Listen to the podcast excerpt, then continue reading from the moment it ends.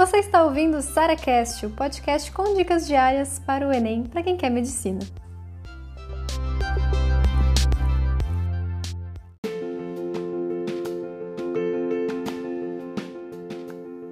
Quantas horas é o ideal para você estudar para ser aprovado em medicina? 12 horas por dia? Claro que não. Tira esse negócio da cabeça que ninguém estuda 12 horas por dia e, tipo, normal, sabe? Primeiro porque, assim, você não consegue estudar 12 horas por dia. E segundo, se você estiver estudando 12 horas por dia, provavelmente você está estudando errado. Porque você não está aprendendo, não está evoluindo, está fazendo um estudo completamente passivo. Então vamos rever isso aí. O que, que eu acho o ideal? Vamos considerar aqui. Quanto tempo de estudo você tem? É claro que eu não vou falar, ah, vamos estudar 5 horas e você tem duas para estudar. Primeiro é, qual é o máximo de horas que você consegue ter no seu dia? Tirando, às vezes, pessoa que trabalha, pessoa que faz algum curso, etc. Então, veja qual é o tempo livre que você tem. Eu divido em turnos, que eu acho mais fácil a gente pensar, tipo turno da manhã, turno da tarde, turno da noite. Eu parei para perceber o seguinte: se eu simplesmente chegasse no computador e começasse a estudar de manhã cedinho e simplesmente não contabilizasse horários e etc., eu ia ficar enrolando muito, muito mesmo. Então eu comecei a perceber que a forma mais eficiente de eu contabilizar o tempo é justamente pensar o seguinte: olha, eu tenho duas horas para estudar na manhã ou seja, duas horas de estudo total. Eu posso dividir da forma como eu quiser. É, estudar meia hora parar, e voltar depois, fazer ciclos, pode fazer. Mas o que eu percebi é, se eu tenho um tempo delimitado, eu vou produzir muito mais, porque eu sei que o tempo vai acabar.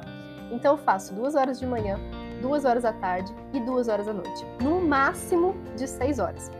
E normalmente a da noite eu pulo, tá? Eu falo pra vocês. Se eu tenho o dia inteiro de estudo, normalmente eu já tô cansada à tarde. Com essas quatro horas de estudo. Então, o que eu percebo é, quatro horas para mim foi mais que suficiente, é mais que suficiente. Se você faz um estudo ativo, se você de fato está aprendendo, se esforçando, fazendo questões, corrigindo questões, indo atrás dos seus erros, vai cansar pra caramba e vai ser o estudo mais produtivo. Então eu percebo que esse estudo de quatro horas, ele é muito mais eficiente do que alguém 12 horas parado na frente do computador assistindo aula. No final nem tá absorvendo nada, entendeu?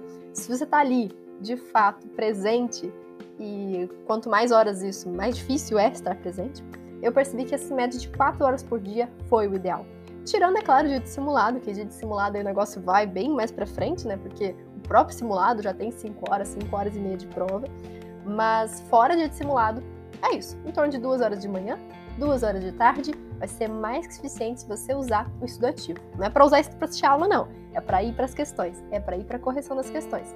É isso que vai te fazer passar e estudando muito menos. E aí você tem todo o tempo, todas as, as próximas, as outras 20 horas para você descansar, cuidar de você, fazer coisas boas, enfim. Então, pensa nisso, num dia de 24 horas, se você usar 4 horas desse dia, você já vai conseguir tempo suficiente, de sobra até, para você conseguir sua aprovação.